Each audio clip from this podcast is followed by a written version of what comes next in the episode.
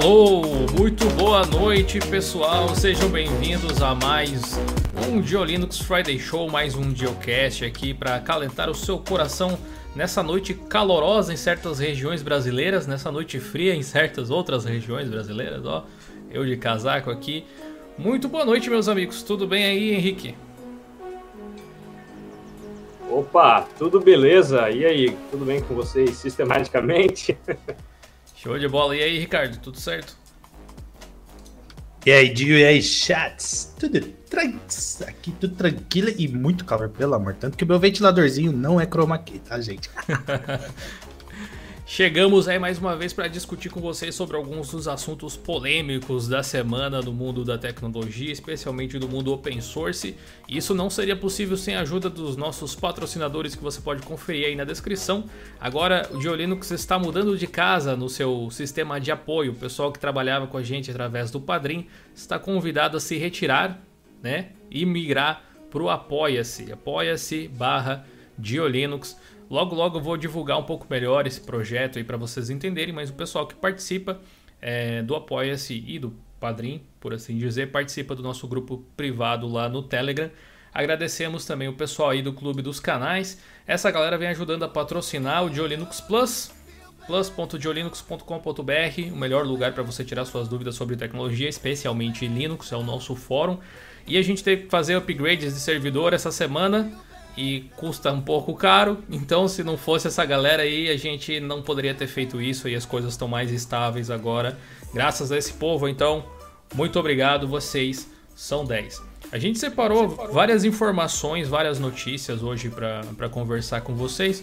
As duas em especial de maior destaque são essas do título, mas uh, teve muitas publicações lá no blog, então você está convidado a acessar aí www.diolinux.com.br. Os nossos dois incríveis redatores estão aqui presentes também para falar um pouco sobre as publicações que eles fizeram.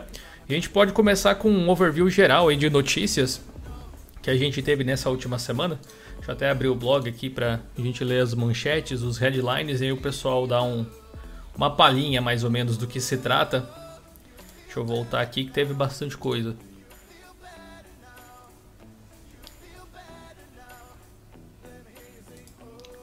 Na verdade, se eu for voltar, né? Acabei de lembrar aqui, a gente não teve geocast nas últimas duas semanas. Se eu for voltar em artigos que não foram falados por aqui, eu acho que eu vou voltar para uns 30 mais ou menos, né?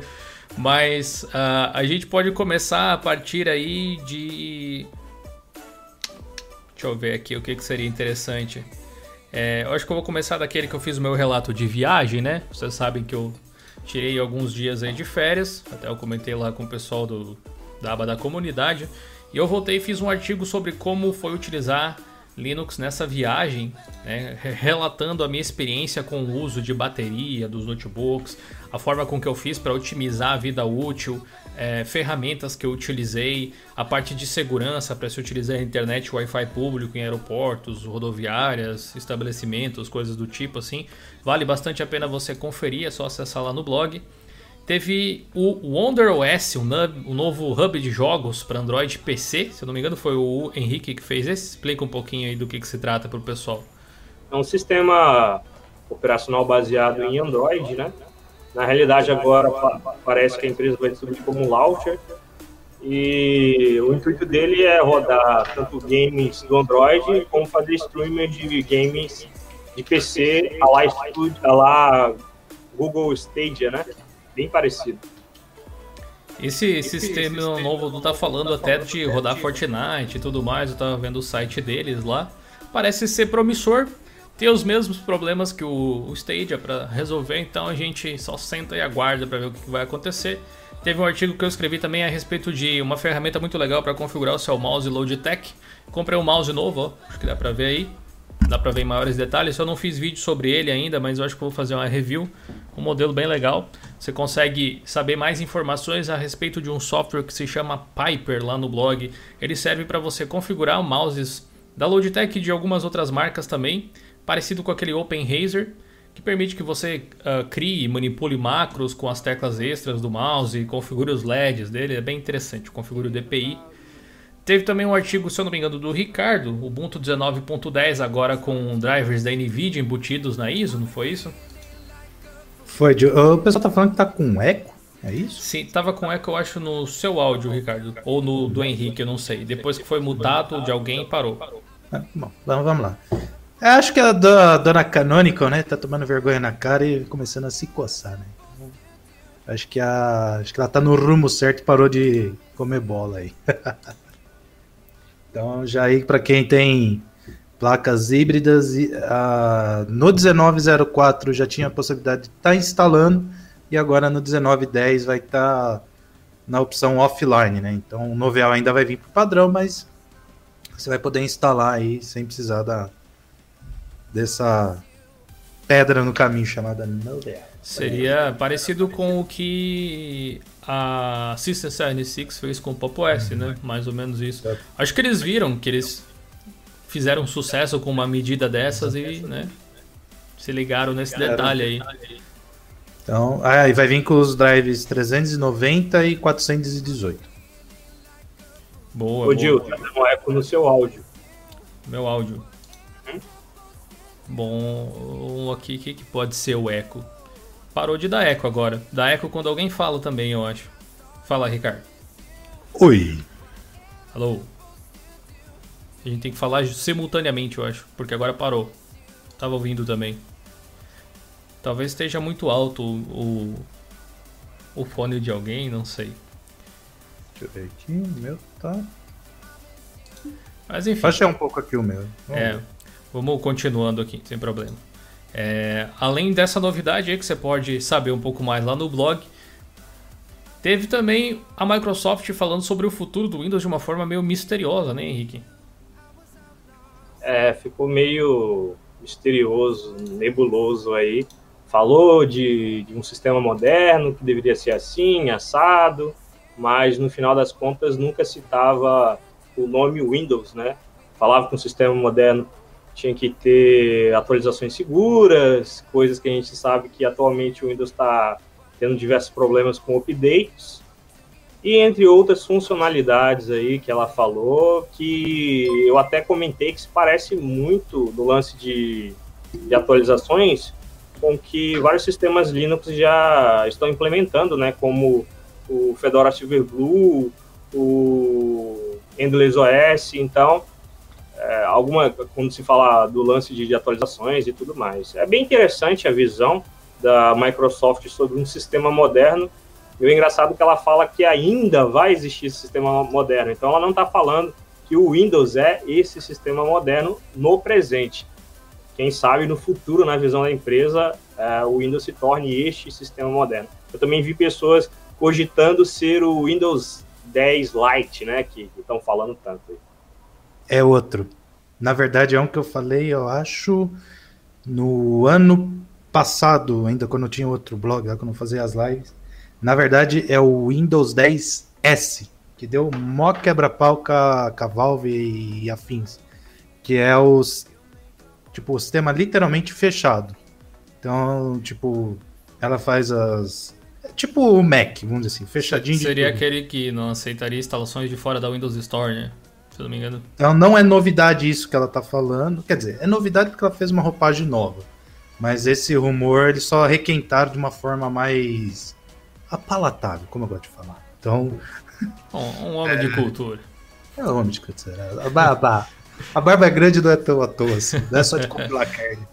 Cara, e driver. Eu, eu, acho legal que tem uma versão assim. O nome é irrelevante, eles podem mudar o nome a qualquer hora, né? Enfim. É, eles estavam pensando em colocar em todas as versões. Então tem a Home, a Professional, não sei o que, não sei o que. Sim. Tipo, essa S seria para é, como é que eu vou dizer? A estação de trabalho lá do, do peão ali, da, da, da peão ali, certo. não fazer. É uma, co uma coisa né? boa, né? Deixar o sistema mais estável e mais seguro e tal. Talvez eu conseguisse usar um Windows mais tranquilamente desse jeito, né? Para coisas mais, tipo, viagem, que nem eu tinha falado, né? Usar Exato. Linux para viagem, Windows para viagem, um sistema mais seguro. É, então seria mais ou menos nessa, nessa linha aí que eles querem. Eles não falam Windows para não gerar, sei lá, especulação, sei lá. Então, o que eu, vi, é, o que eu vi, daí eu comecei a ligar os pontos e tal, falei, isso tá me cheirando a Windows S. E realmente, daí eu, teve Pode um cara ser. do ZDNet e, e mais um monte de gente na, na gringa comentou sobre isso daí. Legal, legal. É, teve gente que se empolgou dizendo que ah, seria então agora sim, agora sim seria uma versão do Windows com um Linux, alguma coisa assim, mas acho, que, acho sinceramente que não, assim, não teria por que nesse momento ter algo nesse sentido. É, inclusive, até mesmo para o futuro, é simplesmente um palpite, uma suposição bem sim. assim, uh, né? Vai que. Mas. Uh, eu não acho que eles vão sair tão cedo do mundo corporativo é, ali. Os, os, usuários, os, usuários, do Windows estariam mais seguros em um Windows que funcionasse dessa forma, assim, uhum. provavelmente. Então, legal. Você pode saber mais lá no blog de Linux também. Teve uma ferramenta da Netflix, uh, liberada em formato Snap, que pode medir a velocidade da sua internet. Eu acho que foi quem que fez esse artigo foi o Henrique. Já? Yeah. É, eu fiz, na realidade, eu citei só a ferramenta porque ela tinha. A única função que ela tem no Snap é só medir o download, nada mais. Então eu indiquei ali o próprio site, né? A própria ferramenta do site, que ela ali tem download, upload. Mais é, completo, né? Entre outras funcionalidades que você consegue fazer, integração uhum. com o Facebook, com o Twitter. Então a ferramenta está mais completa. O Snap ainda você instala o Snap e só consegue ver a velocidade de download, não tem mais e ainda via terminal, não tem mais nenhuma Sim. outra feature, né? No momento, creio eu que no futuro o aplicativo faz até mais sentido, né? Ele tem mais funcionalidades do que só você conseguir ver o download. Você até fosse... fez um artigo depois sobre o Speed Test, que é uma outra ferramenta em modo texto que é mais completa nesse sentido, né? Speed Test que usa também um site de mesmo nome para fazer a medição da internet. Uso, todo dia eu uso esse, esse programa. Test, é. São os comandos que todo dia eu tenho que dar aqui no meu terminal, porque senão. o terminal é legal, cara. Ah, para quem for trabalhar especialmente em servidor, essas ferramentas são essenciais, né? Eu, eu diria, eu diria que esse, esse Fast aí da, da Netflix, do jeito que ele é via Snap, até nem tanto, mas o Speed Test é mais completo, pode dar é. um diagnóstico bem legal, né? Ele tá bem cru ainda, esse Fast, em Snap. Uhum. O site mesmo tá é bem bacana o site. Sim, o site é bem completo. Mas aí requeriria interface, né? No, Sim, no, no tem que usar. É, você vai ter um, uma. Um, e querendo ou não, o browser vai usar pouco, né? Quer dizer, não, ah, né? Você pode usar um, é... um, um, links to, tipo um navegador em é. modo texto, alguma coisa assim é também. É melhor, é melhor do que muito, muito site que é carregado de propaganda. Você vai fazer o teste e tem um milhão de, de pop-ups. É. Tem, tem, um, tem um que é bem conhecido, não lembro o nome, nem sei se é do speed test até ou não, que é em flash ainda. E aí complica para fazer esse tipo de medição é, via, via terminal. É. Com mais de mil bugs corrigidos, Krita 4.2 é lançado.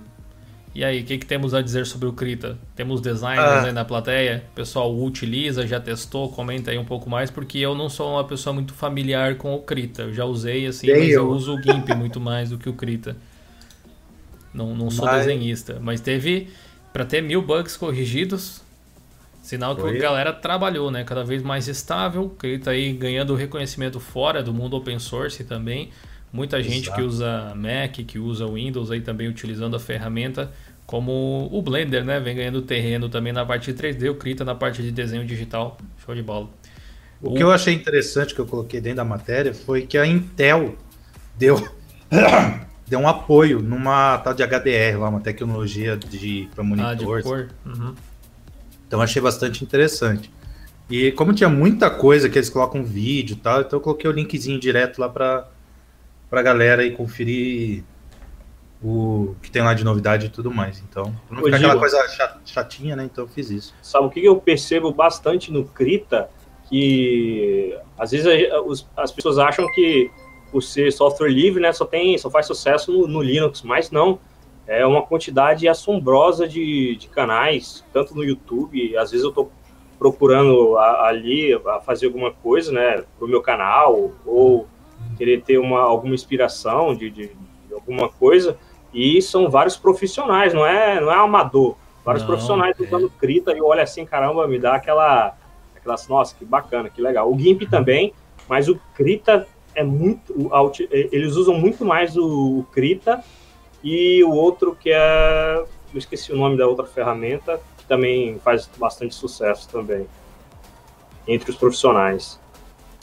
A gente tem alguns, alguns bate-papos aqui no canal a respeito desse assunto de design gráfico e tal. Então, se você tiver curioso, dá uma pesquisada aí. Que tem episódios antigos do Geocast, entrevistas com pessoas que trabalham nessa área. O pessoal fala muitíssimo bem do Krita. Inclusive, esse logo atual do, do Diolinux, apesar dele ter sido feito baseado no antigo, que tinha sido feito no Inkscape, ele foi originalmente desenhado no Krita, inclusive. Ele foi desenhado no Krita, depois foi vetorizado no, no Inkscape, e aí você tem o resultado final agora. A gente também teve é. o lançamento do MX Linux 18.3 Aquela distro lá meio diferente? Fala aí, Ricardo. É, você falou de negócio de design, eu lembrei, hoje eu tive um bate-papo com o Felipe Sereda, que fez os logos e tal. Isso, ele e... mesmo que fez o, esse logo novo, né, do, do canal. E, e, ele, a gente tava batendo papo, falou, ah, não vejo mais coisa sua, tal. Eu falei, calma, velho, segundo semestre eu vou tentar dar um gás em tudo meu. Eu falei, relaxa, relaxa que vai vir coisa, velho. Uhum. E aí a gente tava trocando ideia, daí ele falou que o, quem é da galera que usa CorelDRAW e tal pode começar a migrar para o Gravity Designer. E ah, é. se, se eu não me engano, a licença acho que está 200 reais anual, se eu não me engano. Então dá menos de 20 reais por mês. E aí eu falei, pô, mas dá para o pessoal, tipo, importar os arquivos da Coreia? Ele falou, é da mesma empresa, então... Então fica aí a dita, você falou do, do Krita. Então quem precisar aí do Corel e tá achando absurdo, não sei o que tem, acha caro, Uhum. É um movimento, por exemplo, ele me falou que o do macOS e a versão web já tá com o visual do, do Gravity. Gravity. É, é, ele, ele me falou isso hoje também, até eu troquei uma ideia com ele bem rapidinho. Falou, olha e só, aí? que danadinha Dona Corel, né? Agora a versão do, do macOS é, é tipo é igual o clone Gravity. do Gravity. Mas então, legal, né? Então fica aí a dica para quem é da parte design e tal, e fica preso ao Corel e tal. Então, quer mudar para Linux, fica aí a dica. Gravity Designer, vai lá, compra a licença lá, pelo menos quem é da, da área aí, provavelmente em relação que é o preço do Corel e precisa fazer essas coisas, fica aí a diquinha aí pra vocês. Show de bola. Então, voltando aí ao tópico, MX Linux 18.3 lançado. Algumas pessoas estavam discutindo lá no fórum, que eu vi que estavam com dificuldade de fazer atualização, tiveram alguns problemas com a distro, uma distribuição baseada no Debian, agora no 9.9, né, nessa release aí, com o kernel é, 4.19. Você pode até mudar lá através do MX Package Installer se quiser. Vem com os patches de segurança para aquela vulnerabilidade de Zombieland dos processadores da Intel. É, e também tem algumas outras novidades a respeito da, da, instalação, do boot em UEFI, esse tipo de coisa, aquelas correções de bugs meio que tradicionais. XFCE finalmente vem recebendo aí um pouco de luz e parece que vai ser uma nova versão, mas mesmo essa nova versão, nada muito, muito diferente da versão anterior.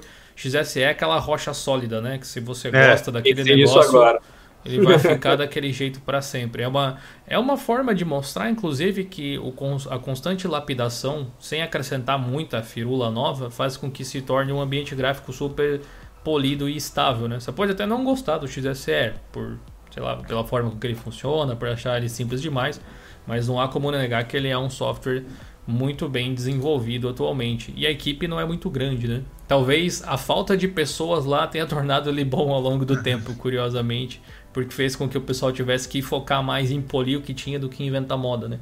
Legal. Exato. A gente teve também aí o lançamento do InSync 3, agora com suporte oficial para o OneDrive também no Linux. O InSync é uma ferramenta muito legal, eles são patrocinadores aqui do canal, inclusive. Uhum. Uh, eles têm suporte ao Google Drive no Linux há muitos anos. Eu comprei a versão paga da, da ferramenta aí há bastante tempo, uso há vários anos, recomendo para quem quiser ainda mais agora que eles estão ajudando a gente aqui financeiramente, inclusive. Isso. E ainda mais agora com o OneDrive disponível, você que é, queria utilizar esse serviço da Microsoft, que é muito legal também, mas não tinha uma integração nativa muito é, refinada, digamos assim, provavelmente o InSync agora vai resolver o seu problema. Então dá uma olhada lá no blog, tem alguns links para você conferir também. Tem ah, lembra, a... né? Versão beta, então você já Isso. tem ele instalado meio que desinstala, faz um backup e tal. Instala de porque, novo. É, instala de novo porque meio que vai sobrescrever. Então, tomem cuidado, né? E lembrando, na hora que. Por enquanto tá grátis, né? Na hora que sair do beta, aí você vai ter que pagar a licença. Eu não lembro se é anual ou mensal aqueles 100 reais. Na verdade, é nenhum dos dois. Você paga uma vez e é para sempre. Uma vez já era. É para sempre? Ah, então Ó, 100 reais pra sempre, então. Aquela licença boa de. Isso. Essas, essas merecem ser É, enaltecidas. na, velho. verdade, na verdade, eles pagam por. Você paga por conta sincada. Então, digamos assim, se você quiser dois Google Drive, daí tem que pagar, não sei se é 200 ou um valor menor que isso, mas é tipo assim, é, vai por conta e não por. Por tipo de plano, né? Isso, exatamente.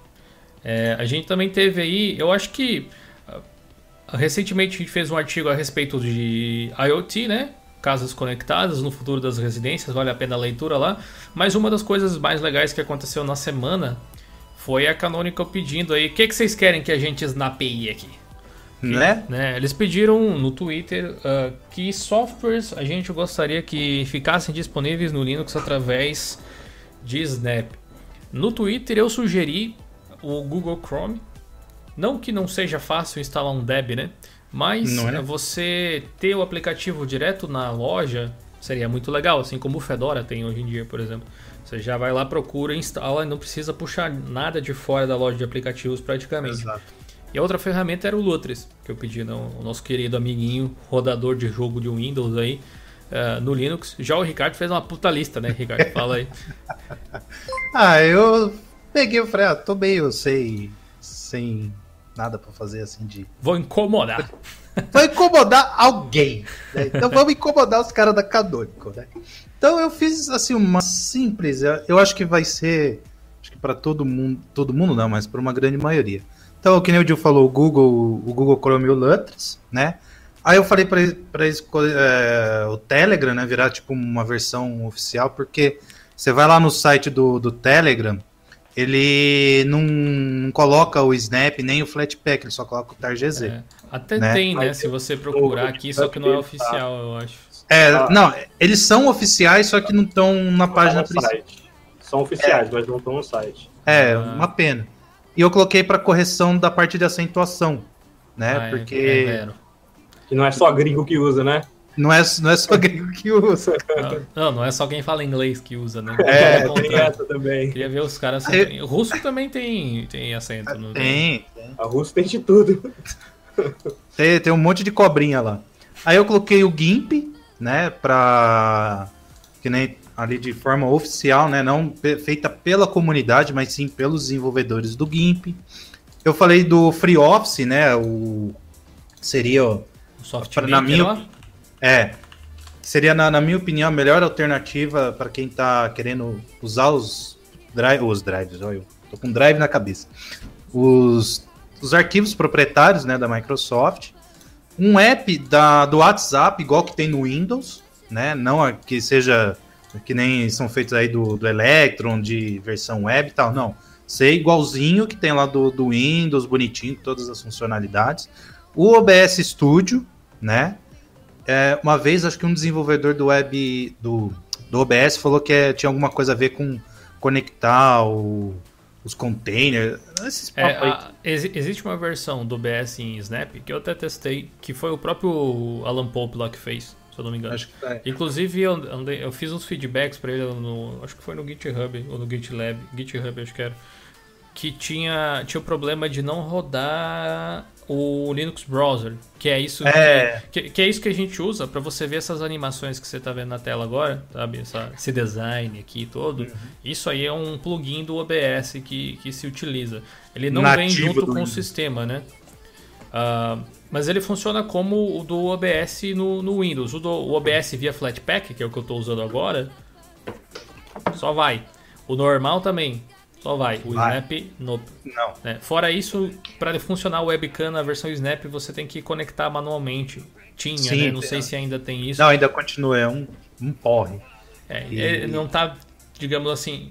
Se a Cru. ideia era tornar prático, ele não tá prático, Não resumindo. tá. E Isso eu ouvi do desenvolvedor do OBS e também ouvi que o. Daí depois eles colocam lá naqueles releases e tal. Que eles estão estudando de como incluir esse. O, o, o browser Linux lá. Porque tem a integração com a Twitch, não sei o que tem. Então, tudo gira em torno desse. Desse meliante, vamos dizer assim. Ele, ele é um pouco pesadinho, né, pra rodar. É, mas bem- ele faz, faz bastante diferença. Bom, legal, a né? Steam, cara? sim, seria Steam. puta upgrade. Coloquei a Steam, né, de forma oficial pela Steam, então substituiria o ponto .deb. isso é visão minha, tá? Substituiria o ponto .deb e colocaria o snap e com todas as permissões de, de, se acessar outros lugares e tudo mais. O Audacity, Live, o Krita, um app do Google Drive seria muito, muito bom, né? Não versão de web, não feito pela comunidade, não. Tipo feita pela Google. Quem sabe Google, né? É, tipo o Sync e tal, mas seria do, do, da própria Google, né? Uhum. Do próprio Google. É, bom, enfim. Pior que o eSync, o eSync é muito mais. tem muito mais funções que o, que o app nativo. É até sim, gozado sim. isso. De fato. Sim, tem mais, mas bom. Seria bom ter um grátis também. É que existem versões, existem alternativas, né? A gente fez vídeo até no canal, tem vários artigos no blog sobre isso também. Você pode usar o Overdrive, você pode usar o Open Drive, uh, você pode usar um que usa o, o como é que é? O, Confuse, acho que é, que usa o Fuse para fazer a montagem via linha de texto. O próprio Gnome, né, tem integração, o Cinnamon também usa mesmo, mesmo esquema lá para você montar direto no Nautilus. O... Só que, apesar de permitir que você acesse os arquivos, eles têm certas limitações que um cliente como o InSync oferece, que é você fazer sincronia seletiva, por exemplo, é, compartilhar links a partir dali, etc. Tem bastante funções administrativas que seria útil que tivesse. Eu acho que você, você fez muito bem em sugerir um, app desse tipo, Ricardo. E outro que eu vejo muita gente falar, ah, pelo navegador no é um app da Netflix, igual que tem no, no Windows. Tem um. Eu, eu não tenho, gente. Eu, só, eu uso o Telegram para tudo. Não, eu tenho Netflix. Então, pra mim. Eu, te, eu assisto no aplicativo de celular, o aplicativo do TV Box, pelo Chromecast, e quando eu tô no PC eu assisto pelo navegador e já era. Pô. É, falam que não tem não sei o que de resolução, não sei o que tem. Eu falei, gente, eu ah, não sei. Pra okay. mim. É grego que vocês eu, eu, queria, eu queria, até queria assinar o plano 4K da Netflix, mas não tenho nada 4K de tela pra assistir aqui. Sim, então. então não adianta. não sei nem então... se a internet ia dar pra assistir em 4K pra falar. Não, dá, dá. Isso você pode ter certeza. Tipo, 4K. Ia, ia ter que acumular um bufferzinho, mas é. Mas de boa. Então foram essas sugestões, porque eu comecei a pensar ah, do que, que a galera, tipo, tirando a nossa bolha aqui, Linux, vamos dizer assim, open source, uhum. o que, que a galera usaria. Eu até come, eu ia cogitar ali para colocar o Office e o Edge, né? Mas aí eu não sei se estaria tão assim a relação entre a, a Canonical e a Microsoft estariam tão estreitas nesse ponto.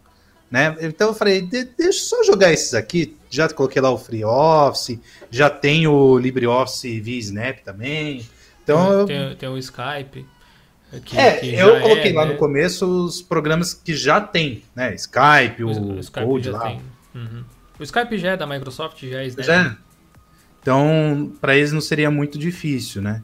Então, é, já tem o Inkscape, ó, por exemplo, o Inkscape já coloca na página, o, o Slack acho que também põe na página, tem o Opera, o OnlyOffice, gente, já tem alguns programas já estariam nesse formato. Uhum. Então eu coloquei essa listinha porque daí, por exemplo, você pode falar para a pessoa, ah, tem Google Chrome, eu instalo, faço, instalo, ó, tá aqui.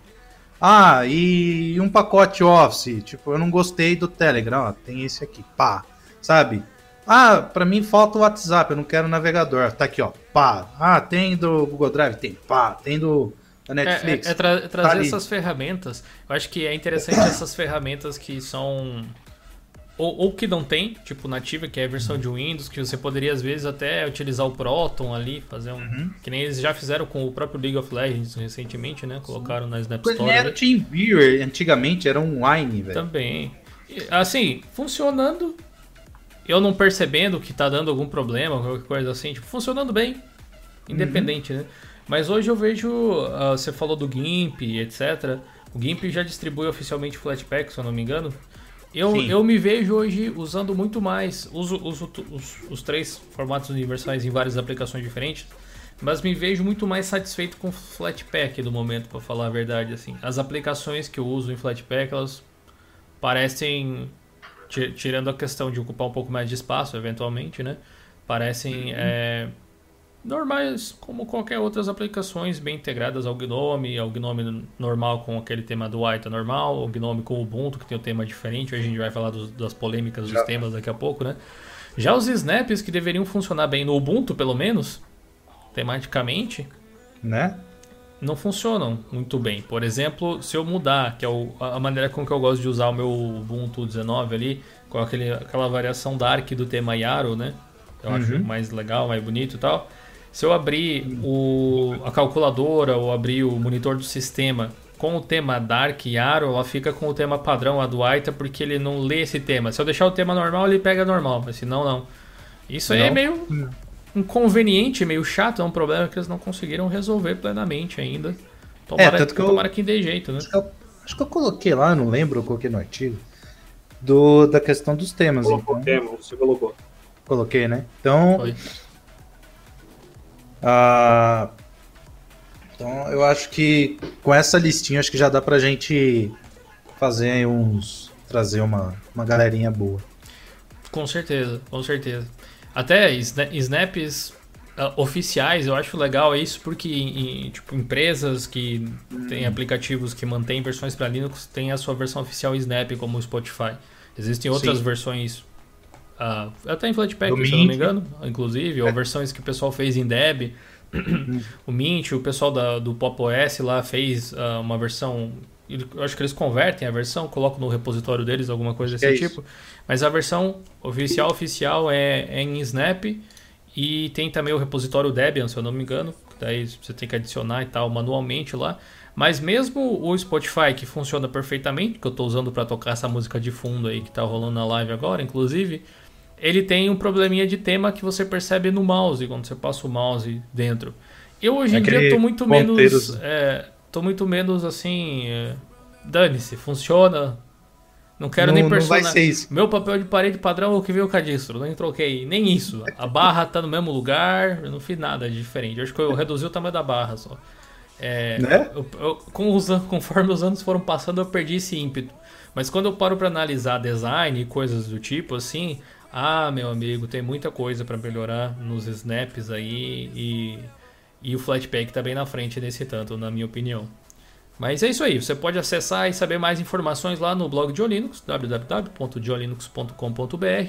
E aproveitando esse mini intervalo também, passe aí na nossa loja que está aparecendo aí embaixo, www.diostore.com.br. Você pode comprar uma camiseta igual essa que eu estou usando hoje aqui, do cafezinho, para quem gosta de café, né? Quem não gosta. E tem muitas outras estampas que a gente fez com muito carinho para vocês. Comprando lá você ajuda a manter o nosso projeto e ajuda a manter outros projetos também, porque a gente doa parte dos valores dos produtos, é um percentual para alguns projetos que a gente curte ou alguns eventos que rolam Brasil afora aí. A última vez que a gente fez a doação, acho que nesse mês a gente ainda não fechou a doação, acabou atrasando por causa das férias que eu tirei ali, mas no mês anterior foi lá para DebConf, foi bem legal. Verdade. É, O George, nosso querido amigo desenvolvedor do Gnome, que está por aí, espero que ele esteja aí no chat ainda. A gente vai falar dos temas do Gnome, talvez ele possa se manifestar em caso de necessidade. Mandou cincão aí. Muito obrigado, George. Disse assim: Fala galera, café da live. Depois de um bom tempo sem passar por aqui, qualquer dúvida, comentário, etc., também estarei aqui no chat. Show de bola, obrigado aí, George. Um abraço para você. Um outro super chat acabou de chegar também aqui do Projeto Root.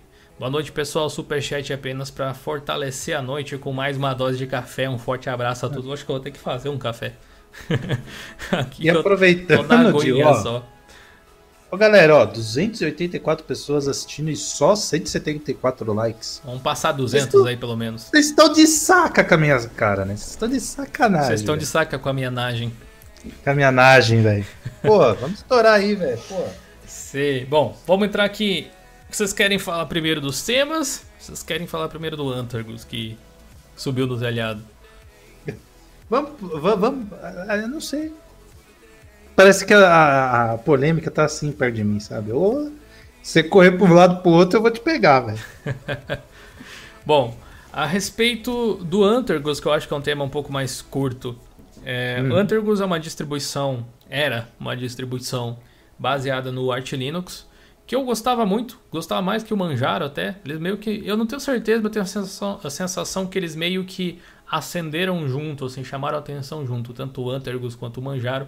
O Antergos me parecia ter um cuidado estético que eu gostava mais. É, também tinha o lance de colocar ferramentas que facilitavam a vida do usuário. Depois o Manjaro acabou, na minha opinião, extrapolando isso e passando o Antergos até. Talvez, inclusive, por conta da falta de pessoal, aparentemente, que a distribuição acabou sofrendo ao longo do tempo.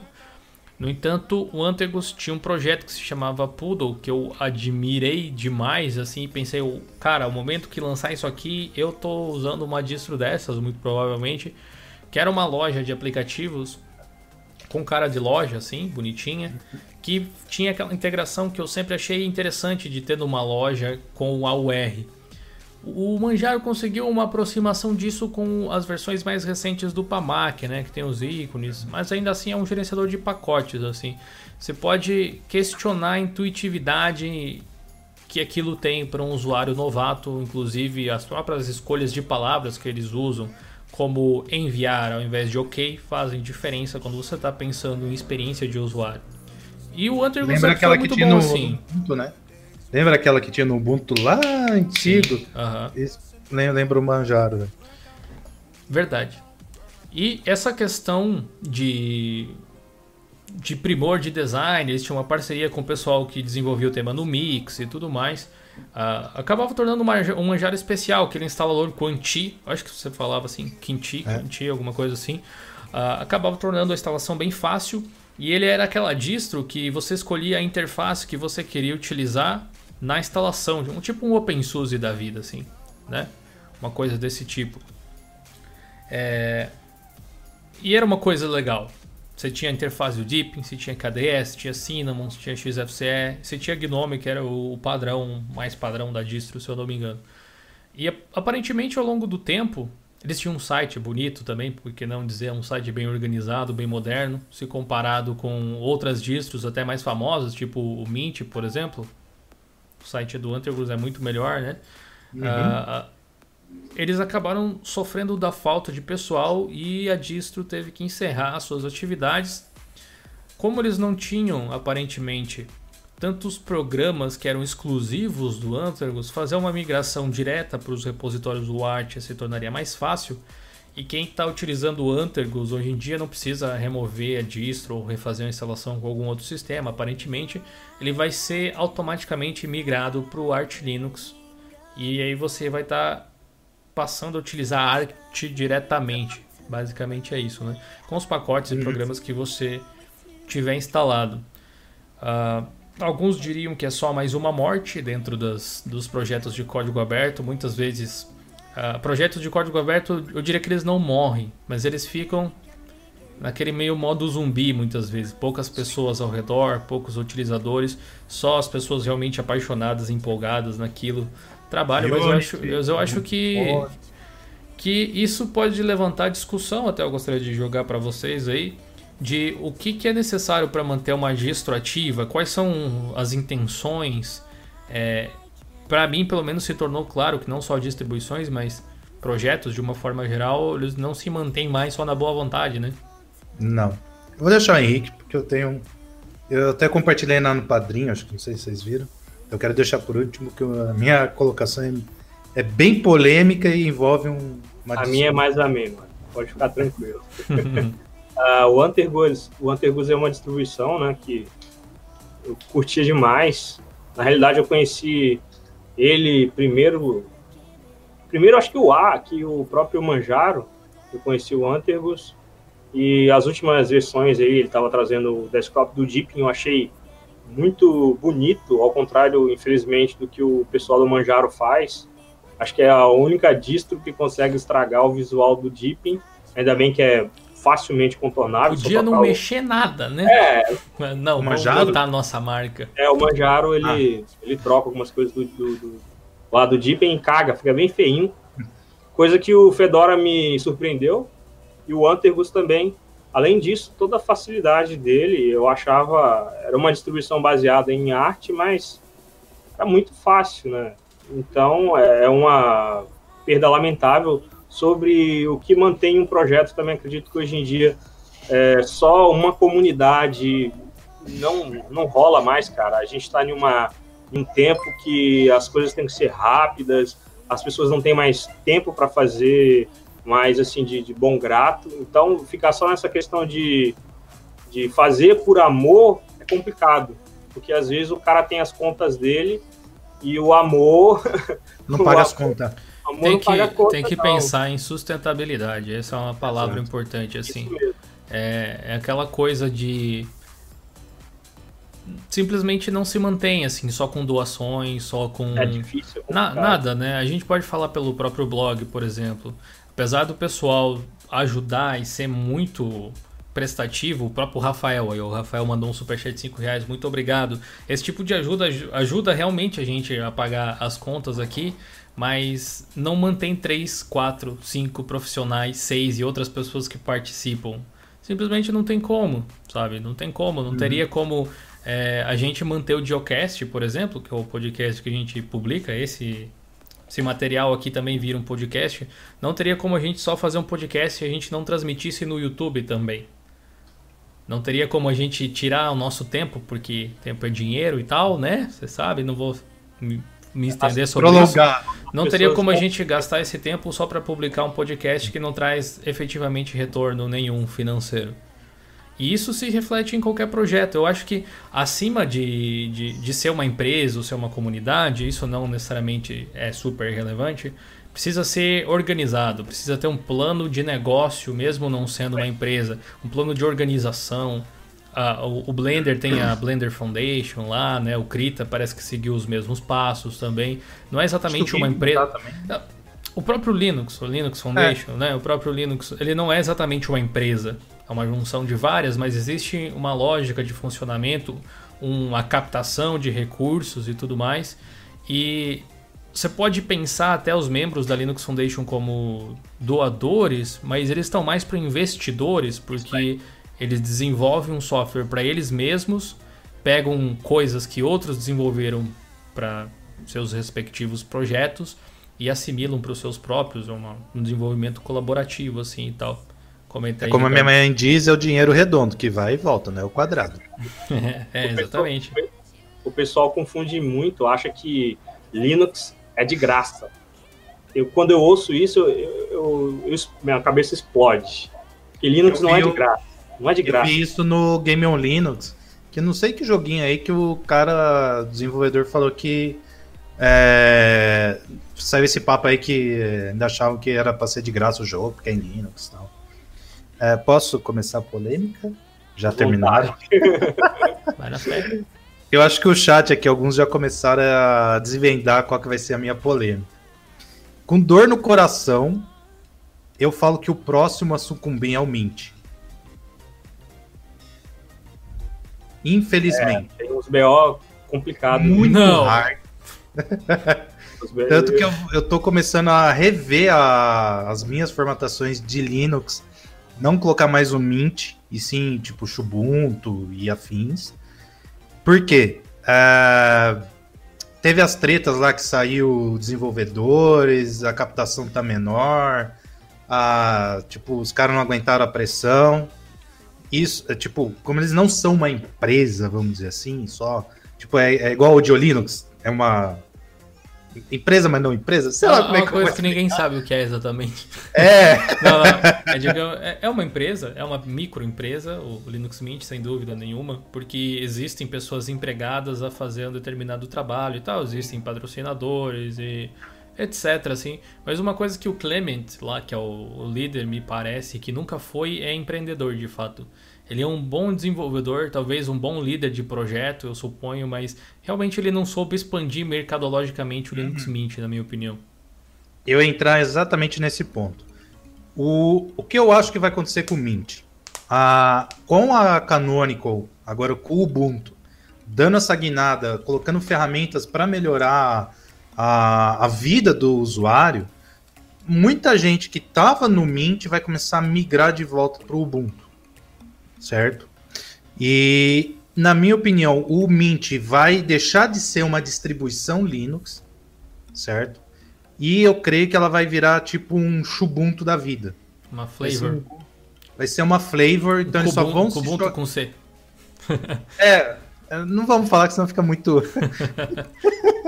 é o Ubuntu Cinnamon, vai, para ficar mais bonito o negócio. Então acho que com tipo esse, essa redução eles vão se focar mais na interface, certo? Para ter to... tipo, você instala lá o Ubuntu mínimo e coloca a interface em cima. Uhum. Que eu falei, com muita dor no coração, eu já tô vendo aí o pessoal no chat já se manifestando. Eu creio que o Mint, é só uma previsão, eu posso, eu posso errar absurdamente, posso chutar o field goal aqui de quem é, acompanha meus negócios de futebol. Essa eu não nem errar. Você errar. e eu chutar muito fora do estádio, velho. Então eu acho que eles vão, tipo, depois do Ubuntu 20.04, que vai, na minha opinião, vai vir muito forte, né? Eu acho que eles vão trazer muitas ferramentas é, úteis, eu acho. Eu espero por muito que algumas picuinhas, né? Acabem, é negócio se usa isso, aquilo na interface, né? E eu, eu acho que o Mint vai virar uma flavor do Ubuntu, porque não vai ter pessoal, não vai ter dinheiro que vai sustentar o projeto. É muito louvável o que eles fizeram, trouxe ainda mais gente pro, pro Linux, certo? Isso é inegável. Mas, que nem a gente já falou, amor não põe, é, não paga as contas, não faz nada. Então, eu, eu até relembrando que algumas lives eu tinha falado, pô, a Ubuntu, a Ubuntu poderia comprar ou fazer alguma coisa. Eu acho que pelo que eu tava. Eu, eu li um texto lá do. Acho que foi do Emanuel lá do Centro Update, que isso daí me chamou a atenção, me despertou essa minha reflexão. E caiu bem junto com o negócio do Antergus. Eu falei, pô, faz, faz sentido. sentido. Faz sentido isso. Então, na minha humilde opinião, uh, projetos assim comunitários, vamos dizer assim, vão ficar muito nichado vai ser só para quem tem realmente amor, é apegado àquilo. E as distribuições que vão virar para o grande público vão vir de empresas, como o Fedora, ou já sei lá, uma versão do Red vem, Hat. Né? É. Fedora ou Red Hat, sei lá, para o público. O OpenSUSE da SUSE, ou o Regato S, eu quero dar parabéns lá pro, pro menino lá que faz, esqueci o nome dele. Josué. O Josué, eu estou testando meu notebook Tá chuchu, tá lindo naquela HD Graphics HD 3000. Ó, nunca vi o sistema rodar tão liso. E a Canonical Ubuntu. Então, eu acho que são essas três empresas que vão dar um norte para trazer mais gente para o Linux, né? A, as outras distribuições vai ficar mais para a galera da, da comunidade, entendeu? Então, arte, Manjaro, por aí vai, eu acho que vai meio que virar para quem é muito afinco do, do tipo gosta muito do projeto e tal. Uhum. O Mint pode até virar tipo um Ubuntu Phone, um Unity da vida que a galera não, não vai morrer, não sei o que tem, aí vai naquele passo de, de tartaruga, né, vamos dizer assim. Mas a, a, o que eu tô observando, o que eu tô vendo, infelizmente, o, o Mint, eu acho que não passa ali da versão 20 20.04 do, do Ubuntu. Eu, eu, eu não gostaria que isso acontecesse, mas pelo que eu vejo as postagens do blog lá do Mint, e o que eu vejo muita gente comentando, principalmente lá na gringa, falando, ah, teve, teve treta e não sei o que tem, papapá, e desenvolvedor sai, não entra, uhum. não tem isso, aquilo. Então isso vai minando o projeto. Isso aconteceu com o Kurumin, que aí o Morimoto foi, sei lá onde ele foi viver. aí aconteceu com o Antergos, aí foi.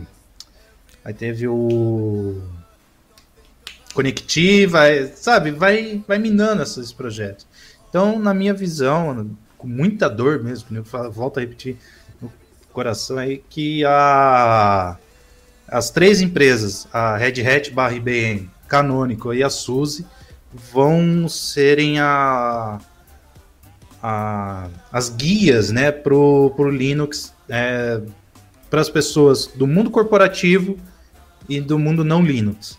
Para quem já está dentro, aí escolhe a sua distro e tal, mas tem que estar tá já ciente que muitos programas ou vai vir em Snap, Flatpak, ou ah, só vai ter suporte a o Red Hat, o SUSE e o Ubuntu.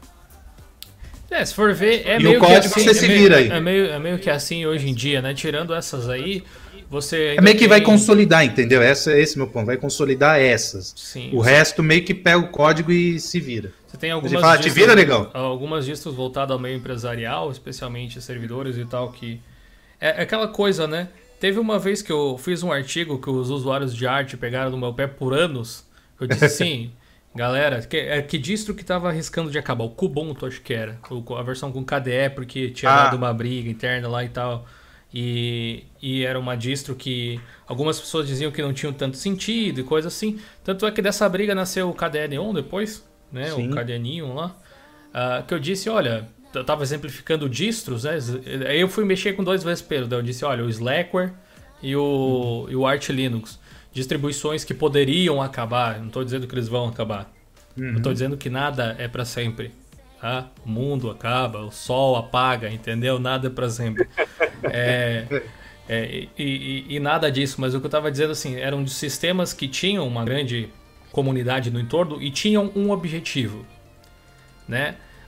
as pessoas que utilizam, por exemplo, arte, elas usam na alegria de utilizar o arte. Eles desenvolvem o sistema com aquele amor que existe, uma comunidade muito forte, uma das distros mais bem documentadas, uma wiki de fazer inveja. Mas ele é feito para as pessoas que gostam de usar o próprio arte, né? Mas ele não é aplicado geralmente, pelo menos eu não vejo, em servidores ou em algum outro projeto maior, alguma coisa do tipo. Ele não é vendido com notebooks, enfim, ele é um, uma coisa de comunidade. É quase como o Debian é hoje em dia, com a diferença uhum. de que o Debian serve de base para projetos de aplicabilidade. Você vê, sei lá, a NASA usando o Debian, vamos dizer. Você vê o Debian sendo base para o Ubuntu. Existe uma certa hierarquia. Mas ainda uhum. assim, essas distros têm, têm tipo, uma paixão muito grande de muita gente envolvida nesse entorno. Então é muito difícil que projetos assim definem. Por isso que eu acho que o Linux Mint também não tem tanto essa questão, não tenho tanto receio que ele acabe, pelo menos não tão cedo. Você falou da versão 20, acho que ali a gente vai ter uma resposta muito bem colocada assim, mas o que eu acho que a gente precisa ver no Linux Mint é aquele momento de disrupção assim. É uma distro muito conservadora em alguns aspectos e especialmente eu tenho a sensação que eles têm medo de mudar, eles têm medo de uhum. tomar conta do negócio, têm medo de crescer, sei lá. Porque, Bater no, no peito e falar, eu vou. É, eles têm capacidade, eles têm qualidade, eles têm várias Tem. ferramentas interessantes, mas eles ficam debatendo e fazendo. Eu falo que é lá, filosofando por, por besteira, por firula que não, não vai levar a lugar nenhum, velho. Tipo assim, ah, ficaram. Enfim, ciscando, vamos dizer assim, pra, é pra mudar o site, entendeu? Mano, muda o site. Se der ruim, troca e põe de volta, é. entendeu? Qual, qual, é o problema de se mudar o site? Tem a questão de experiência, tem a questão de usabilidade, eu sei. Muitas vezes é difícil você falar não estando dentro do projeto. Eu não sei o que as pessoas que estão lá sentem, eu não sei o que elas estão enfrentando pessoalmente nas suas vidas, né, individuais assim e tal. Mas olhando de fora, de forma bem seca e talvez não tão amistosa assim, a sensação que eu tenho é que falta coragem muitas vezes de dar aquele passo adiante, falta uh, tipo, chegar e dizer, não, nós somos o melhor caminho para quem quer vir para o Linux? Ó, um exemplo. O Ubuntu Mate, Mate, sei lá.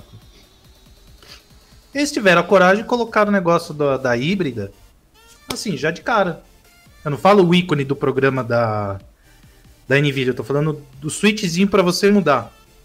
Eu não vi no Ubuntu, não vi na KDE, não vi nenhum. É, no Mate. Mas isso seria tipo um recurso, né? Que, que fato no Linux Não, não, tô falando da é, coragem, você falou da, é, da coragem. Tipo assim. Eles tiveram coragem e falaram, ó, é aqui. Eu, eu comentei, eu troquei alguns e-mails com o Clement Lefebvre, hum. lá do Linux Mint. E nos e-mails a gente conversou sobre a aparência do sistema, algumas coisas assim. Uhum. E eu tava dizendo pra ele: você sabe que verde não vende, né? Resumindo, e nem ganha mundial. Tipo, não, não falei assim com ele, né? Mas a gente tava conversando mais ou menos nesse sentido. E ele me falou algo do tipo: Eu sei que verde não vende. Eu disse para ele: O que, que, que você acha do azul? Azul, um, tipo um mint fresh, um negócio do tipo assim, deixar o sistema com visual mais comercial. Ele disse: Olha, já pensamos muitas vezes em mudar a cor do sistema, mas é que é algo legado, de tempo. É, é esse tipo de disrupção que me, me parece que falta, sabe? Medo. Não, beleza, vamos mudar a cor, mas vamos fazer um negócio que a galera vai querer lamber a tela de bonito que vai estar, tá, entendeu? É, não é só mudar, né? É, é um tipo de coisa que às vezes é, talvez não tenha pessoal, talvez não tenha. Eles tenham medo de errar e não conseguir voltar. Ou. Eu não, sinceramente eu não sei. E o Mint poderia ser facilmente vendido em computadores por aí. Que nem tem, tem aquele Jupyter Computers, acho que é. Que vende o Elementary OS e outras distros. Uh, por que não o Linux Mint lá? Eles se contentaram com o Mint Box, que ninguém quase Tipo, é um é. aparelhinho legal, eu gostaria de ter um, mas, tipo, é um brinquedo que eu gostaria de ter, digamos é. assim. Não, não, né? não vejo pessoas comprando um laptop para trabalho, por exemplo, com Linux Mint de fábrica. Enquanto que com Manjaro você tem, com Neon você tem, com Ubuntu você tem, com Elementary OS você tem. Acho que. Falando em Ubuntu, ele fechou falta... mais uma parceria com a Dell dos top de linha já vem com o Ubuntu. Né? Nice. Falta, falta uhum. visão de empreendedor que eu tinha falado, né? O Elvis Sim. Ricardo mandou um superchat de dois reais e disse que o lance é que o lance é dinheiro, ninguém vive de luz. tá é certo, verdade. Né?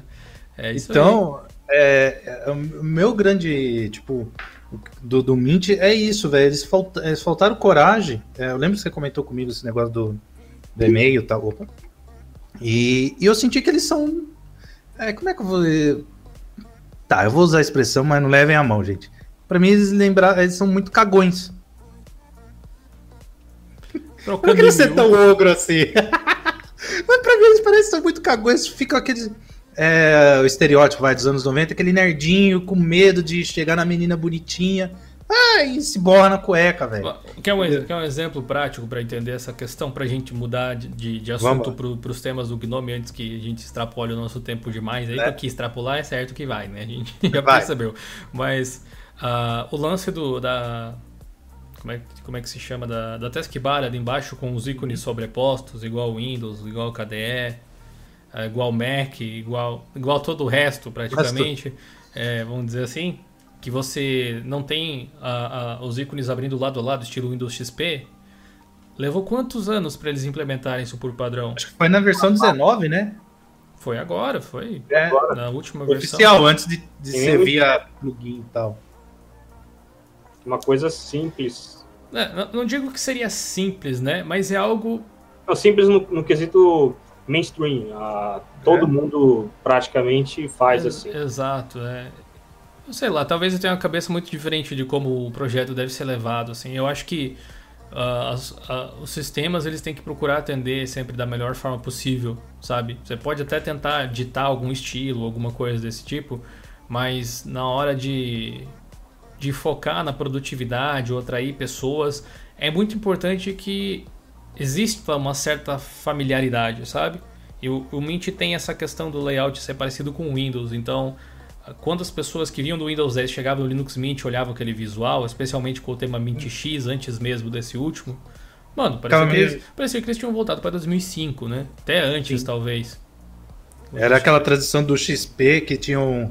Eu lembro até hoje tinha um tema do XP que era o Royale. Não sei se já... eu usava isso aí. Mano, eu toda a formatação tinha que botar aquela, aquela birosca, velho. Porque o do XP era muito feio. Eu tinha que botar o Royale, que ficava meio. Aí Sim. tinha os outros que a gente colocava na instalação. Uhum. Aí, tipo, os caras falam, nossa, mas. Aí quando você mostra o Ubuntu, que nem, que nem eu já falo, eu falo e volto a repetir. Vocês querem testar como que é o Linux na, na visão das outras pessoas? Coloca elas para olhar, para mexer no negócio. Isso é é infalível, vamos dizer assim.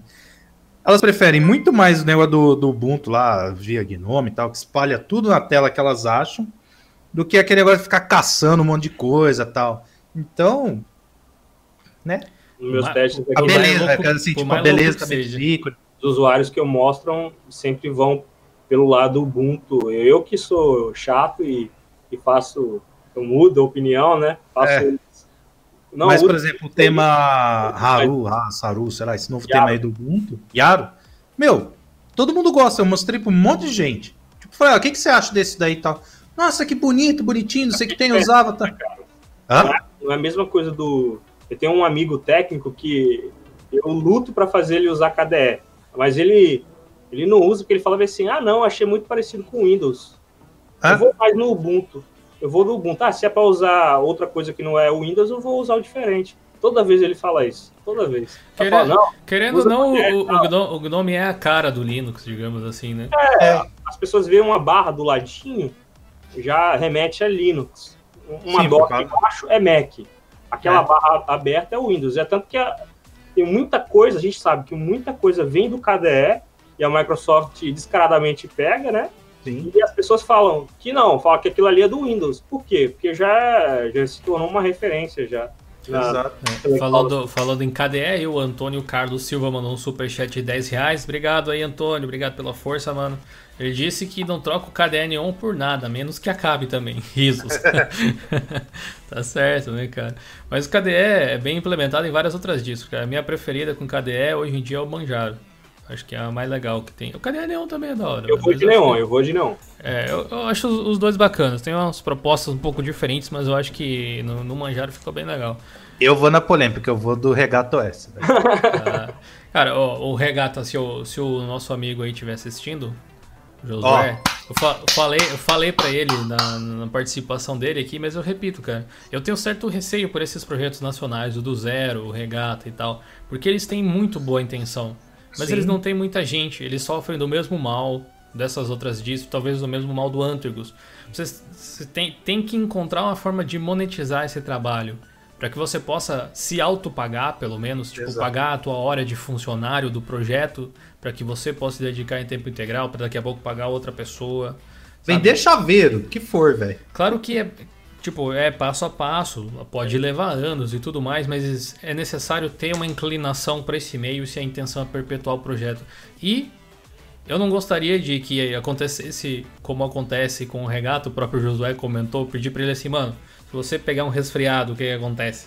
Fica sem manutenção o sistema, entendeu? Precisa ter uh, pessoas que mantenham a coisa rodando, né? Enfim. O Rodrigo Dias Falando também mandou um ah. superchat aí, rapidão. Antes dessa live começar, eu me inscrevi no Padrim e agora vou trocar de plataforma. Como procedo agora? Meu teclado tá bugado, por isso os errinhos. Obrigado aí pelos 5 reais. Antes de mais nada, Rodrigo. É, você pode suspender a sua conta lá no Padrim tá? E aí você pode ir lá no Apoia-se, sem problema nenhum. Se descontarem algum valor de você, manda um e-mail que eu devolvo o dinheiro para você sem problema nenhum, tá? Ou se não, eu perdoo para você o mês do Apoia-se futuro e aí você participa dos nossos grupos naturalmente sem precisar pagar de novo, tá? Relaxa, mano. Só conversar que a gente acha uma solução aí para você. Pode falar, Ricardo. É uma são três pontos, tentar ser rapidinho aqui antes da gente entrar no, no tópico principal. São governos utilizando não Windows. Primeiro é a Coreia do Sul, né? Que vai. Do Sul, né? Coreia do Sul, porque a do Norte já usa. Se ninguém sabe. É, a do Norte não é muito exemplo, né? É, tem aquela porra lá nos computadores. A, a Coreia do Sul está começando a estudar, já está acho que bem avançado, a trocar os computadores que tem Windows 7 por novos com Linux.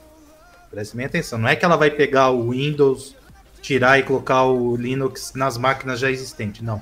Vai trocar tudo que tiver Windows 7 e vai jogar alguma distribuição Linux lá dentro. Então, minha aposta seria daquelas três empresas, tipo, entrar em acordo lá, fazer os ajustes que precisa, tal, sei lá. É, eu acho um pouco provável na, na, cultura tipo da Coreia do Sul ela querer fazer, né? Eu não vejo ter um perfil. Pode até ser, né? Muitas, é, muitas vezes, é, muitas vezes se usa, se usa a justificativa de que, inclusive é uma boa justificativa de deter a sua própria tecnologia, né? É. Não depender de terceiros, independente de ser open source ou não, você ter controle total pelo próprio sistema, o que muita gente quer, né? Ah, nesse ponto aí entre as duas que são vizinhas, China e Rússia, né? Ah, o governo chinês falou que não vai usar o Windows mais e também não vai usar Linux. Então eu fiquei pensando, será que é um BSD, alguma coisa do tipo? Tô ainda tentando achar, mas eu acho mistério da China. Mas eu acho que vai ser alguma, eles vão pegar o kernel Linux lá e vão fazer alguma coisa. E o governo russo vai com a, a, a Austrix, a Trix. É, é, alguma coisa desse. A, Astrix? Sabe qual é engraçado, Ricardo? Ah. Que eu tinha lançado até uma matéria no blog há algum tempo, acho que foi semana retrasada, não tem muito ah. tempo não. A Rússia jurou de pé junto que não ia usar a tecnologia é, de nenhum estrangeiro, que não ia usar Linux e não sei o que, e bababá.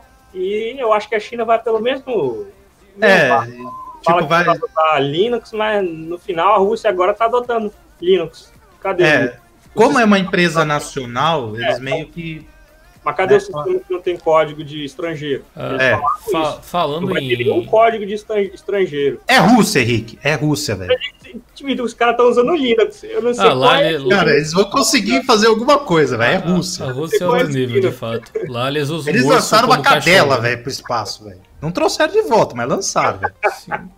Eu vi uma foto de uma, uma pessoa fazendo jogging na Rússia e o cachorro dela era um urso. É. Entendeu? Então, Aí, já, então eu acho não, não se sabe o que esperar direito. A o pessoal falou do Deepin. Pode ser que a China adote o Deepin. Aí vai ser. Aí Linux vai ser o, tipo, o sistema mais usado no mundo. É, você adotar na China, né? Pior. Aí, ainda em relação à China, tô vendo ali a, a treta Huawei eu aprendi como é que fala essa desgraça, velho. A gente não fala o H, é Huawei, velho. Da, não é Huawei? Huawei. É o Huawei. Eu vi, eu, vi, cara, eu coloquei vi, no Google Tradutor. Cara, eu vi a... o representante brasileiro que é tipo o Xiaomi. É, a fonética em cada lugar é. É, ah. é Huawei, Huawei. Whey, whey é tipo Whey Protein. É um monte de, de doideira é, aí. Essa, essa, essa porra aí que é a florzinha vermelha. É, até, deixa eu ver, acho que é agosto, setembro que vence aquela licença. Tá quase vencendo. É, eles. É que era de 90 dias a partir da proibição lá do, do Trump e tal. A, a Huawei, Huawei lá, sabe como é que vocês querem chamar? Ela voltou pro beta do, do Android, negócio do SDK, todas essas coisas. Só que daí também eles estão desenvolvendo uma, uma distro Linux. Cara, isso que eu achei mais sensacional. Que vai funcionar tanto no telefone quanto no computador, tipo, a mesma. Coisa que tipo o Ubuntu, a Canonical, a Samsung não conseguiram. Até a mas Microsoft, uma... né? É. Mas, mano, ele tem, sei lá, Microsoft, vai, vamos supor que eles têm 5 mil desenvolvedores. A China, ah, tá bom, a gente coloca 100. 100 mil. Tem que, então ver que, tem que ver que um, que, que um chinês também vale por 5 o, né, ocidental. É. E é 24 horas que o chinês trabalha. É. Não tem folga, não. Só, só no domingo que não. Mas. É, então, eu fiquei trabalha só 7 horas só. É. Só sete. Então. Eu vi o professor é, falando, que... a pronúncia é ruê, ruê, ruê, ruê. É. ai, ai, ai. É, luê, luê, luê, luê, luê. É, é tudo aí. Então. Ah, Tomara, então... cara. Teve gente falando que. A, vou falar Huawei, eu sempre falei assim. Huawei. Huawei, tá, enfim.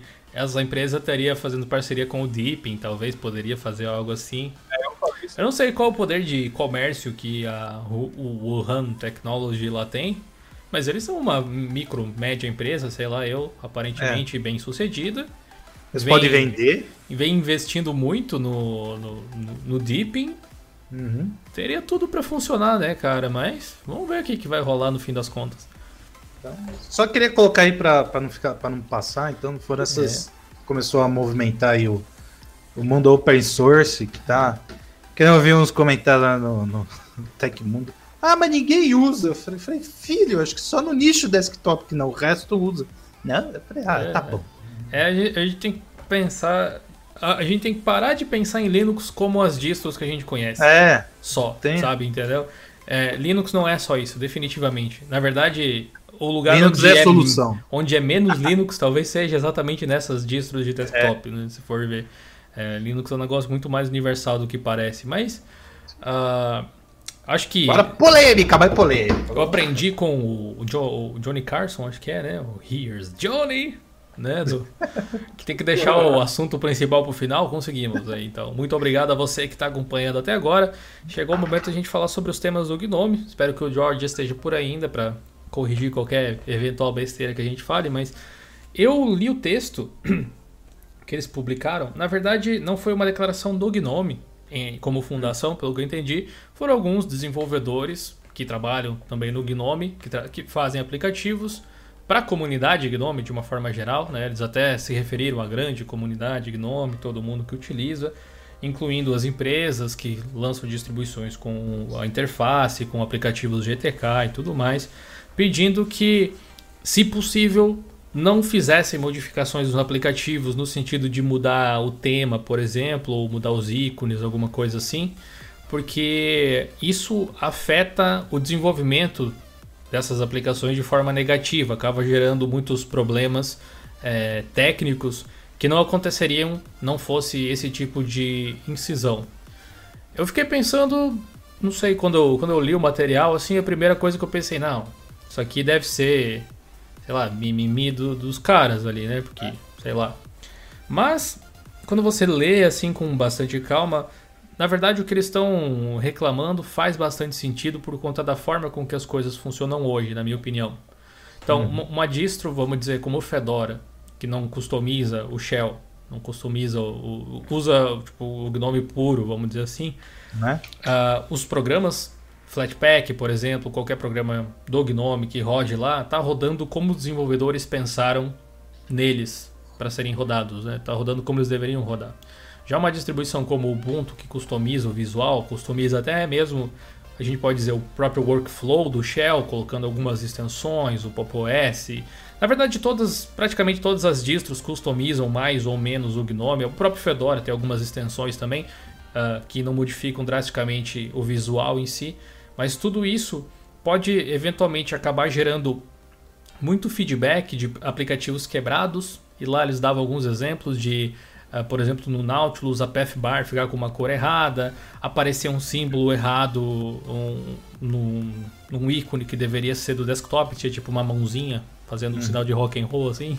É, coisas desse tipo, né? Pequenos bugs que se você prestar atenção você percebe que eram reportados pelos uh, os usuários para os desenvolvedores do Gnome do, ou do aplicativo em questão, que não era um bug que eles conseguiriam corrigir necessariamente, porque não é um bug no programa deles, é um bug que aconteceu por conta da modificação feita por terceiros. Então eu gostaria de pedir para vocês, o que, que vocês acharam dessa carta deles? Concordam com eles? Discordam deles? O que, que vocês acham que poderia ser, de repente, uma solução para esse tipo de coisa? Henrique? Ah, eu acho primeiro importante nós deixarmos claro que a carta foi direcionada aos mantenedores das distribuições, né? Tem ah, muita gente entendeu errado pensando que ah, os caras tipo, estão falando para o usuário, não é? é final, não, não foi isso. É para quem distribui a um Gnome, né, e tudo mais. Eu penso da seguinte forma: eu sou um cara que gosta de customizar bastante. O meu Gnome aqui está cheio de extensões. Eu mudo o tema, eu mudo muito, mudo tudo. Eu não não uso. Eu gosto de mexer em tudo, deixar no meu gosto. Mas como usuário, eu sei que qualquer qualquer erro que der ou alguma coisa assim, a culpa foi unicamente exclusivamente minha por fez, porque fez tais modificações, não do desenvolvedor. É uma das coisas que eu vejo bastante, por exemplo, muitas pessoas falam: "Ah, o WPS tá bugando com tema escuro. Eu não vou usar porque é ruim, porque tá bugando". A culpa não foi especificamente do WPS que bugou com tema escuro. E sim do cara que, é, que fez o tema lá que não deu muito certo. Ninguém, então, ninguém mandou mudar o tema, né? Então, eu já pego para esse pressuposto aí, que os desenvolvedores, quando fazem uma aplicação, eles de fato têm, como o Dil falou, algo em mente, né? O X-Design, né? Os caras fazem com pensando no jeito que vai ser utilizado e tudo mais. Quando você troca é, é, um simples ícone, por exemplo, aqui no YouTube tem um símbolozinho do like. Se eu troco esse símbolozinho do like e coloco, sei lá, um símbolo de uma flor algo assim que um. Bota um coração. Um pack, é, um pack é, de ícone. Mantém, mantém o sentido, mas muda. A gente não vai entender, entendeu? Colocando um coração até faria sentido, mas infelizmente é, tem uns que não fazem tanto sentido. Então, faz é, é, essa, esse questionamento dos desenvolvedores tem um fundo que faz muito sentido. Justamente também o que você comentou de eles receberem bugs que não tem, tipo, não é de responsabilidade dos caras de, de corrigirem. Por outro lado, é complicado você distribuir sem ter uma diferenciação, assim, digamos. O Ubuntu, ele tem todo um visual que você bate o olho e fala, esse aqui é o Ubuntu.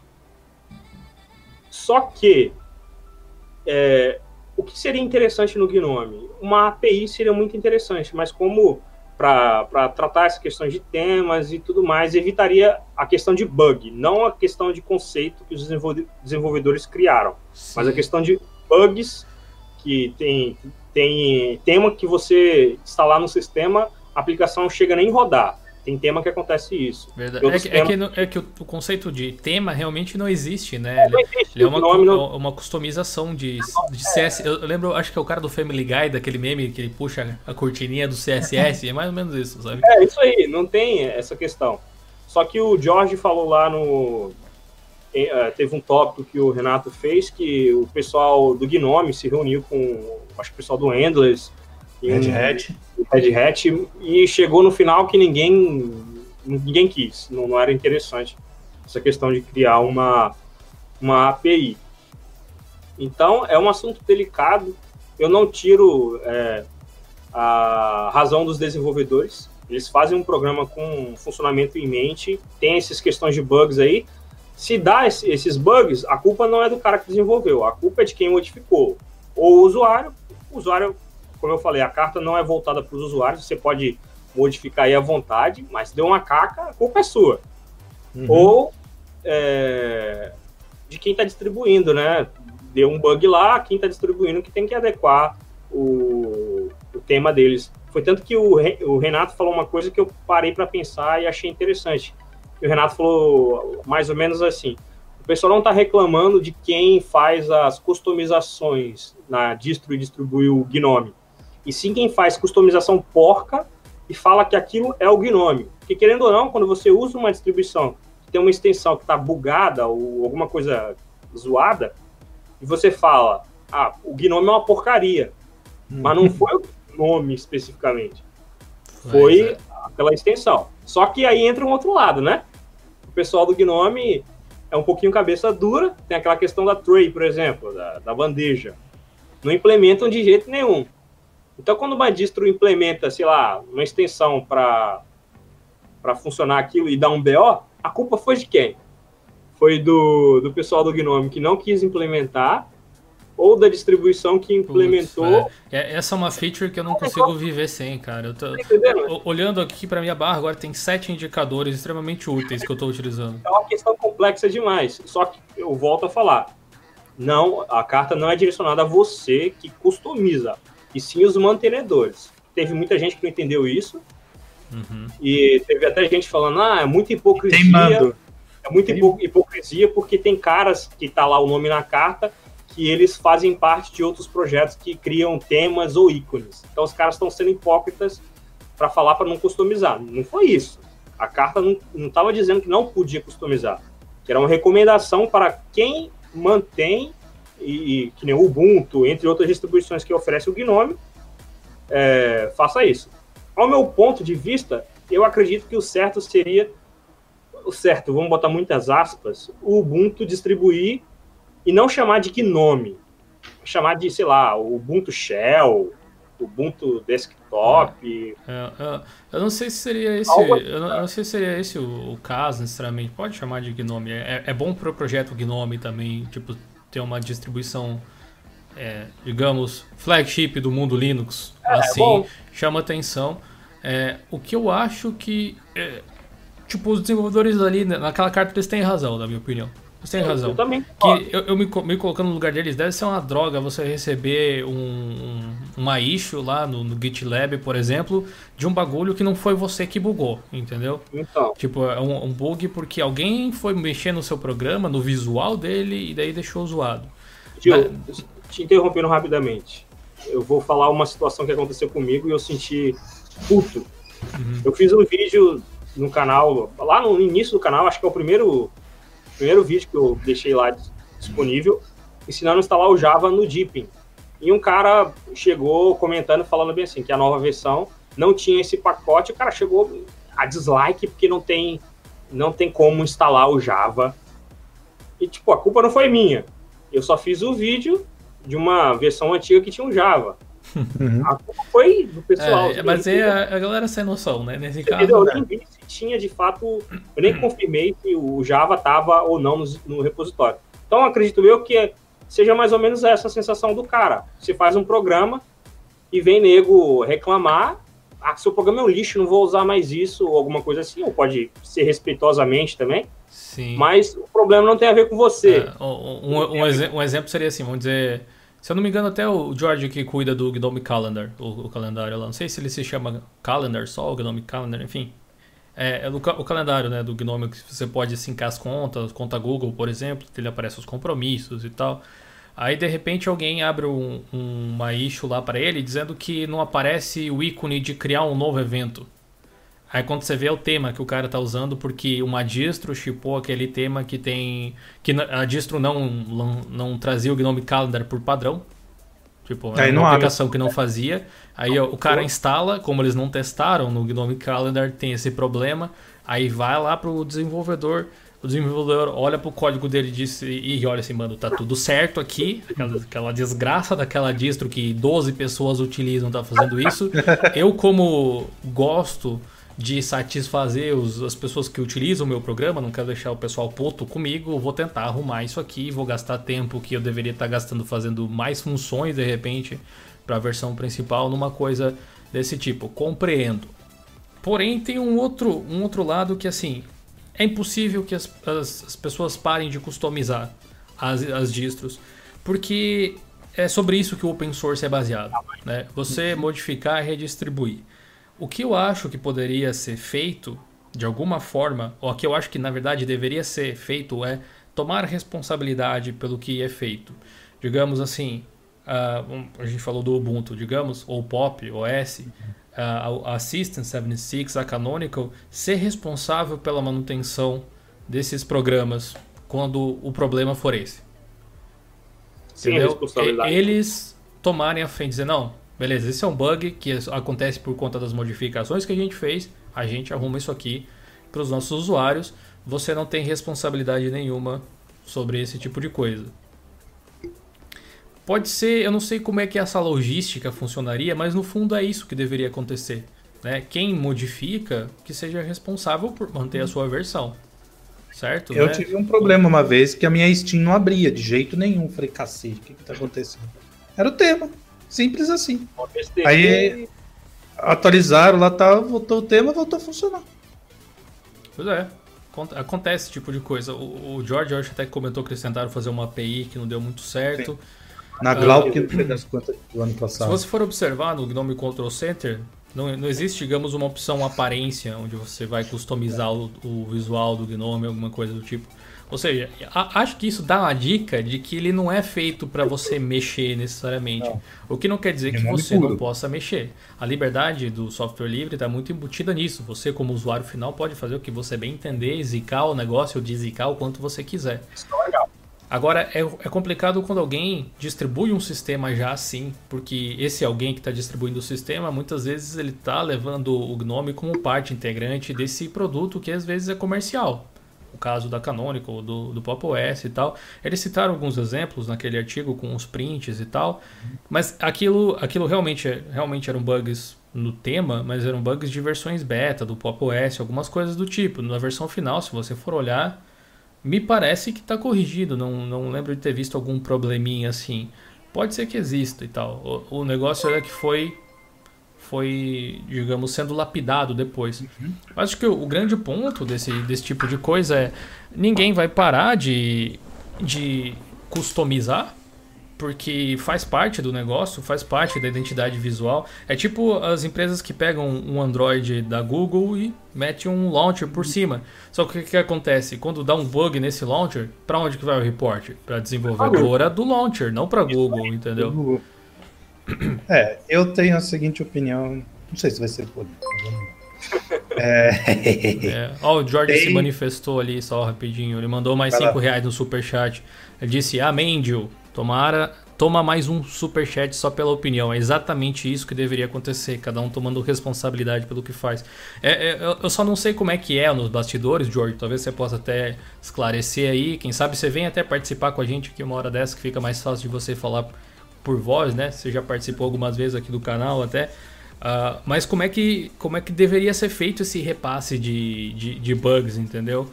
E muitas vezes, com dor no coração, que eu sei que desenvolvedor vê Sofre. os seus programas como filhos, muitas vezes, é. né? Tipo, dizer assim, não, não vou mexer nisso porque não é minha responsabilidade. Talvez quando a galera do Gnome parar de corrigir bug dos outros, é que eles vão pensar, não, se a gente não fizer, ninguém vai fazer, sabe?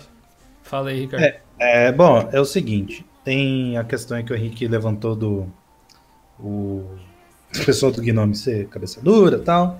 Que eu penso o seguinte: tem muitos mantenedores que também fazem ícones e estão naquela carta. Pelo que eu lembro que eu ah, dei assim, ícones também é um tema, né? Não só o GTK, é verdade. É, tem. Mas vamos falar tema. tema tudo ali.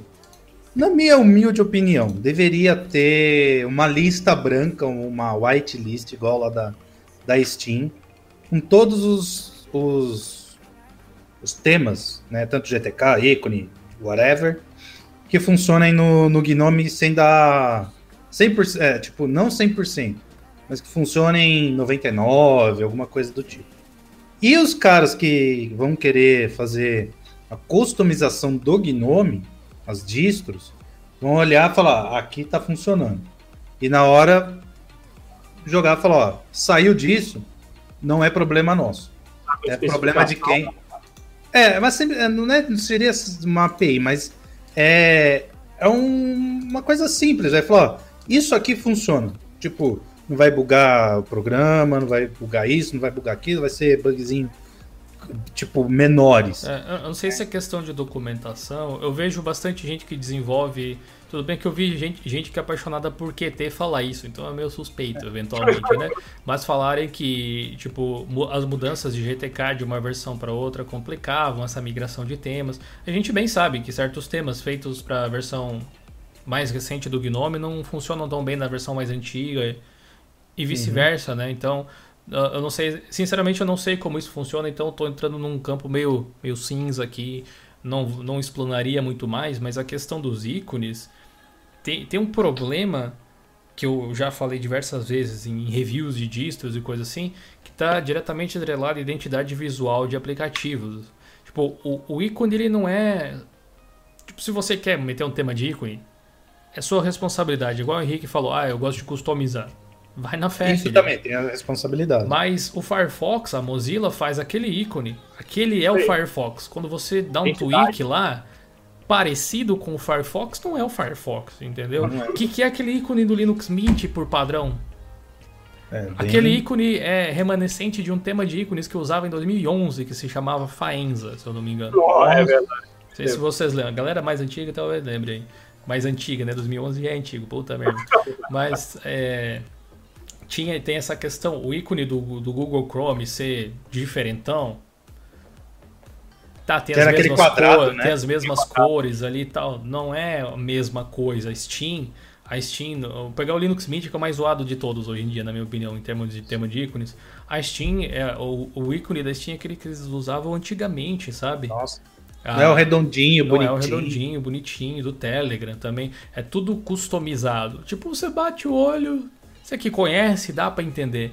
Mas você está ferindo o direito autoral de outra pessoa que às vezes pensou o ícone melhor para o seu produto e tal. Mesmo que o Slack tenha feito uma cagada no ícone novo deles, que muita gente não curtiu, é aquela identidade visual do negócio, né? É errado você trocar o trabalho das outras pessoas, especialmente quando são programas que não são de sua responsabilidade, que não é você que criou eles, né?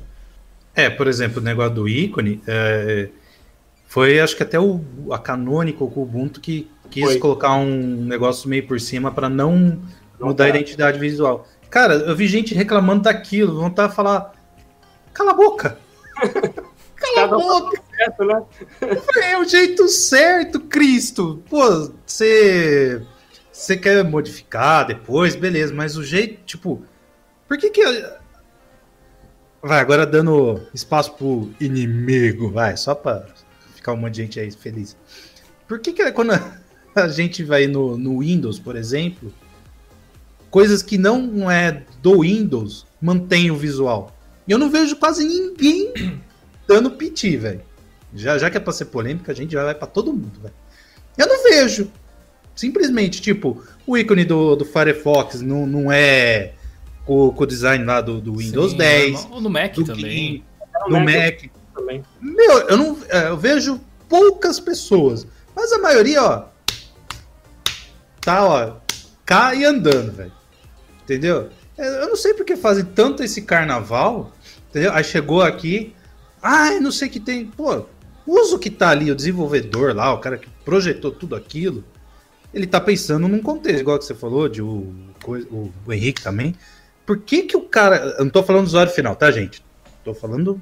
É, o Vai- O, o- a pessoa que, de- a pessoa que desenvolve, né? é, quando pessoa você, que desenvolve. você sabe, né? Que você mudou. Você sabe e tal. Agora Então- a sua tia vai usar. E cadê o. Não acho o Exato! Fox? Porque a- as pessoas que não são é, do, do meio não vão entender que aquele ícone estilizado que tem 1% daquele que lembra, sei lá, o Firefox, o GIMP, a Steam, elas vão falar, mas cadê? Nossa, que sistema ruim, formata.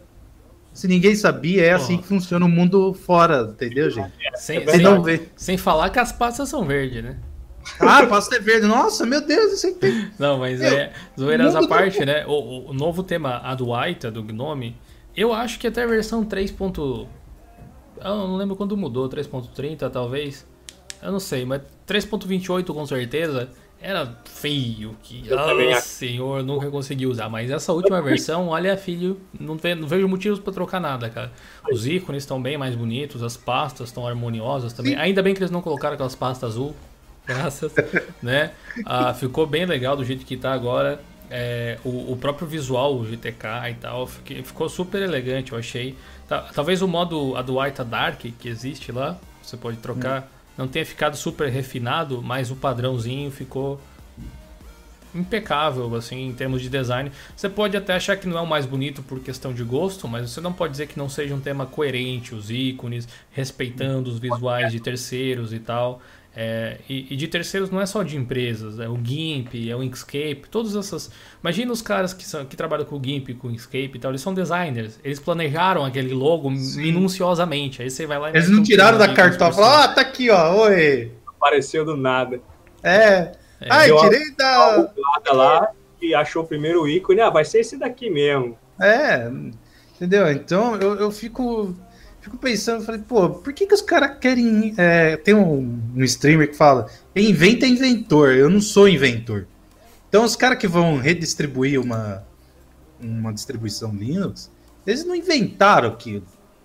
Eles só estão adaptando. Então, por exemplo, ah, eu vou querer colocar um tema lá que o, o Zezinho da esquina fez, mas sei lá se ele tá com vontade de continuar. Vai É, ferrar tudo, velho. O, o Mint é tipo um trator, né? Muito bom Ah. pra trabalhar, mas pra sair pra festa, Ah. tipo, pra mostrar pros outros, tem que, não- tem que dar uma, uma tratada, tem que dar uma lavada, né? Botar um negócio. Por isso que eu ali. falei de uma, uma, uma whitelist, exatamente para isso. Falar, ó, aqui estão, sei lá, os 100 temas que o a Gnome, sei lá, a, a identidade, sei lá, que Quando, for aí. quando a Canonical Tá fez aprovado. o, o Yaro, que era Suro, e depois mudou o nome, né? Quando a Canonical fez esse tema novo, que eu, eu gosto bastante, sim. Você pode me dizer. Eu também gosto. Ah, eu não gosto de laranja. Deixei de usar o meu pra usar o Yaro. Aí, não, ok. Se não gosta de laranja, não, não tem o que fazer. Eu até acho legal. né? Tem gente que olha e os olhos pegam fogo, mas É. aí, é, aí é de cada um, né? Eu acho ele bonito pra caramba, mas eu lembro que uma das coisas que eles falaram na época que estavam desenvolvendo é que eles iam fazer o tema Yaro em cima do tema Adwaita. É Modificando verdade. elementos do Adwaita e tal. Pra justamente evitar que tivesse problemas de compatibilidade, design, coisas do tipo. O que, do meu ponto de vista, é uma coisa positiva, que não acontece necessariamente com todos os outros ah, temas que existem. Por mais que fique bonito, depois de um certo tratamento, realmente o diabo mora nos detalhes. Então, sempre vai ter aquele íconezinho meio mal localizado, o padding, o espaçamento entre as coisas não tá onde deveria estar, e aí não encaixa bem na interface. Ah, o, o Elias Santos mandou um superchat de dois reais disse que o Elementary OS é o melhor em design. Fato, muito obrigado pelo superchat, Elias. Tamo junto, mano. Discordo. eles, eles realmente são muito competentes, cara. Eles têm, na minha opinião, um dos designs mais consistentes que existem atualmente dentro da- das distros, sem dúvida. Isso é fato, eles são consistentes, mas bonita. Bonito Isso e me- feio, né? Gosto também. É tem ótimo. essa questão, é. Sei lá, pra mim eles me remetem a um tema, sei lá, muito anos 2000, assim, meio. Eu acho Os primeiros androids. que, curiosamente, o GTK deles, o tipo o, o gerenciador de arquivos, aquela coisa assim, parece meio datado, sei lá. Eu tenho essa Mas sensação não- que mas, tá muito datado, Mas os ícones não, os botões não. Então, no meio dessa mescla, Fica bonito, cara. Mas eu, eu até tava usando o Elementary S essa semana, o pessoal do Instagram lá viu até uma foto. Não durou muito tempo, não. Bugou rapidinho. Cara, é, é, é, é aquele meu vídeo que eu fiz lá dizendo assim, é o melhor sistema que eu não consigo usar. É, continua. Eu, eu vou te falar um negócio, Dil. Lá fora, né, na gringa tal, o, realmente o pessoal. Aquele tweet lá que eu mandei lá no grupo tal. E realmente o pessoal lá fora é mais apegado ao macOS. Ao estilo macOS. Nem tanto ao, ao do Windows. E eu vi, por exemplo, quando o Jason faz as matérias e alguém vai comentando, o pessoal fala do Elementary por causa dele se assemelhar, se assemelhar ao, ao Mac. Eu falei, pô, mas eles não vão falar do Windows? E lá fora a negada descasca a interface do Windows, mas descasca lindo. Mas muito assim, não é igual aqui no Brasil tem youtubers e afins que lambem a. né? Então, lá fora os caras, tipo, mete o sarrafo, vamos dizer assim, na interface do Windows, para falar, ah, é pesada, bugada, não sei o que tem, a do Mac é melhor, não sei o que tem. É, lá porque lá eles podem comprar o Mac e falar isso, né? É. Aqui já não é todo mundo que consegue. É, o sucesso do, do Deepin é muito pela, pelo seu visual. O Ubuntu mesmo, na época do Unity, agora com a adaptação dele do GNOME, é por causa disso, pela semelhança ao Mac, velho. Entendeu? Aí, por exemplo, Lá fora, tô falando. Aqui no Brasil, já o, o Deep, o Deep não, o, o, o Mint conseguiu um pouco de sucesso porque ele era mais parecido com, o Windows. Então eu eu tenho é, é, essa visão que se o, o, Linux quiser ganhar mais mercado ainda lá fora, eu acho que vai acontecer até 2021, a Canonical está fazendo certo, é, é fazer o drive da NVIDIA, né, vindo lá por padrão online ou off, é, fechando as parcerias, né? E eu acho que eles vão começar a mudar a janela mais para o estilo Mac, Mac OS, né? Para como lá fora tá, tá o mercado, vamos dizer assim, e lá fora é mais Mac? Eu acho que eles vão querer pegar esse nicho, né? E aqui nós, réis mortais do terceiro mundo, vai ter que se adaptar, correr atrás e fazer a adaptação. Então a, eu, a eu vida, vejo. A vida é correr atrás, né? A vida é correr atrás. Então eu acho que vai ser essa mudança do. Do, do Ubuntu aí, já que é tema, negócio de tema e tal. Uhum. Eu acho que a virada, né? Acho que a retomada do, do Ubuntu aí para ser sucesso de novo vai ser no 2004. Tomara, tomara que, que, que eu, progrida, eu acho. Tomara que progrida. Para finalizar o nosso bate-papo de hoje, então, o superchat do Joji. Ah, espero que se fale assim, o Joji Damasceno. Por que o Ubuntu não escolheu o KDE como interface? Obrigado pelo superchat, ele mandou dois reais. É... Me lembra duas coisas, na verdade. Não é porque o Ubuntu não escolheu o KDE, mas porque ninguém escolhe o KDE. Entre aspas. Pense, é. pense comigo aqui, pense comigo. Qual distribuição de mercado usa o KDE por padrão? Vai. Cadê? Por padrão? Só lembro do Open do, do SUSE. O SUSE Acho deixa você escolher a interface, né? É. Na instalação. Acho que ele tem. Acho tipo, que nem a Red Hat lá, é, o réu lá. A SUSE acho que, que tem é tipo uma quedinha pelo, pelo KDE de fato, mas. Mas é Gnome. Red Hat é Gnome, CentOS é Gnome, Fedora é Gnome, Ubuntu é Gnome, Debian também escolhe a interface, mas o padrão sempre foi Gnome também. É. Kali é Gnome. que mais? Uh, o Pop ou é Gnome ou é derivados. É né? uh, quando a gente entrevistou a galera do Pop OS, eu lembro que o Cassidy, que é do Elementary full time agora, ele trabalhava na System naquela época. Ele... Tem a entrevista aqui no canal, se quiserem assistir. Procurem uh, Joe Linux entrevista System 76, Pop OS, alguma coisa assim, vocês conseguem ver. Teve uma parte que eles falaram assim: a gente escolheu o Gnome para o Pop OS porque ele é meio que o padrão do Linux. Eles disseram é onde tem mais pessoas ao redor. É, se você é, parar para pensar, os aplicativos eles são desenvolvidos em GTK por causa disso, muitas vezes, ou eles são pensados para se integrar com o GNOME, entre outras coisas. Mas eu tenho uma resposta bem específica para você, Jody, o Jody. A gente entrevistou um tempo atrás o Will Cook da Canonical Tem a entrevista lá no blog para você conferir. Tem um vídeo de resenha que eu fiz da entrevista aqui no canal de mais de uma hora. Se você tiver paciência para ouvir também, deve ser bem interessante. Mas eu vou direto na pergunta. Eu perguntei para eles por que, que eles escolheram o Gnome, basicamente. Eles me responderam o seguinte: eu vou puxar aqui no, no blog para ler rapidinho para você. Ó. Quando selecionamos qual desktop seria o padrão do Ubuntu, nós olhamos para uma ampla gama de critérios, incluindo, mas não se limitando, a quão grande é a comunidade de desenvolvedores do mesmo, o quão rápidos são os times de desenvolvimento e suas respostas para problemas de segurança e o quão grande é a sua comunidade de usuários, por quanto tempo as comunidades existem, se são maduras e autossustentáveis, qual é o método de desenvolvimento, o quão rápido novas tecnologias são incorporadas ao código, uh, o código base e o quão familiar é o nosso time de desktop com esse código. O Unity antes era meio que um Gnome, partes do Gnome né, modificado, usava meio que o back-end do Gnome ali. E ele também disse o seguinte: também precisamos estar cientes do tamanho da nossa base de usuários. Nós somos de longe a mais popular distro Linux de desktop e temos com isso a imensa responsabilidade de sermos cuidadosos e considerar cada decisão que é feita. Ter entendimento de que isso impacta a vida de milhões de pessoas que usam o Ubuntu é essencial. Toda essa lista de coisas combina com o Gnome e é ele a escolha certa para o Ubuntu agora. Não é minha resposta, a resposta do Will Cook, gerente de desktop da Canonical, por isso que eles não escolheram o KDE, segundo ele. Fechou, né? Muito obrigado aí pela participação de todo mundo, obrigado aí pela galera do Super Chat, muito obrigado você que ficou até o final. Eu vou continuar fazendo live na Twitch, você consegue ver aqui em algum lugar, será que tá escrito Twitch ali em cima? Acho que é aqui. Ah tá. pra cá, pra cá.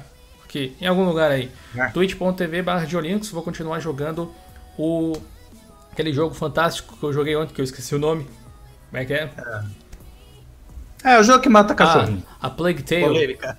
A Plague Tale Innocence. Jogo que lançou essa semana, semana passada. Já está rodando no Linux de boa pelo Proton lá. Vocês podem acompanhar junto comigo. Eu espero vocês por lá. Graças, paz para todos. Um bom final de semana para quem fica aí. Quem fica ligado com a gente na Twitch. Até daqui a pouquinho. Obrigado aí, povo. Falou. Até mais. Valeu, chats. Até. Valeu.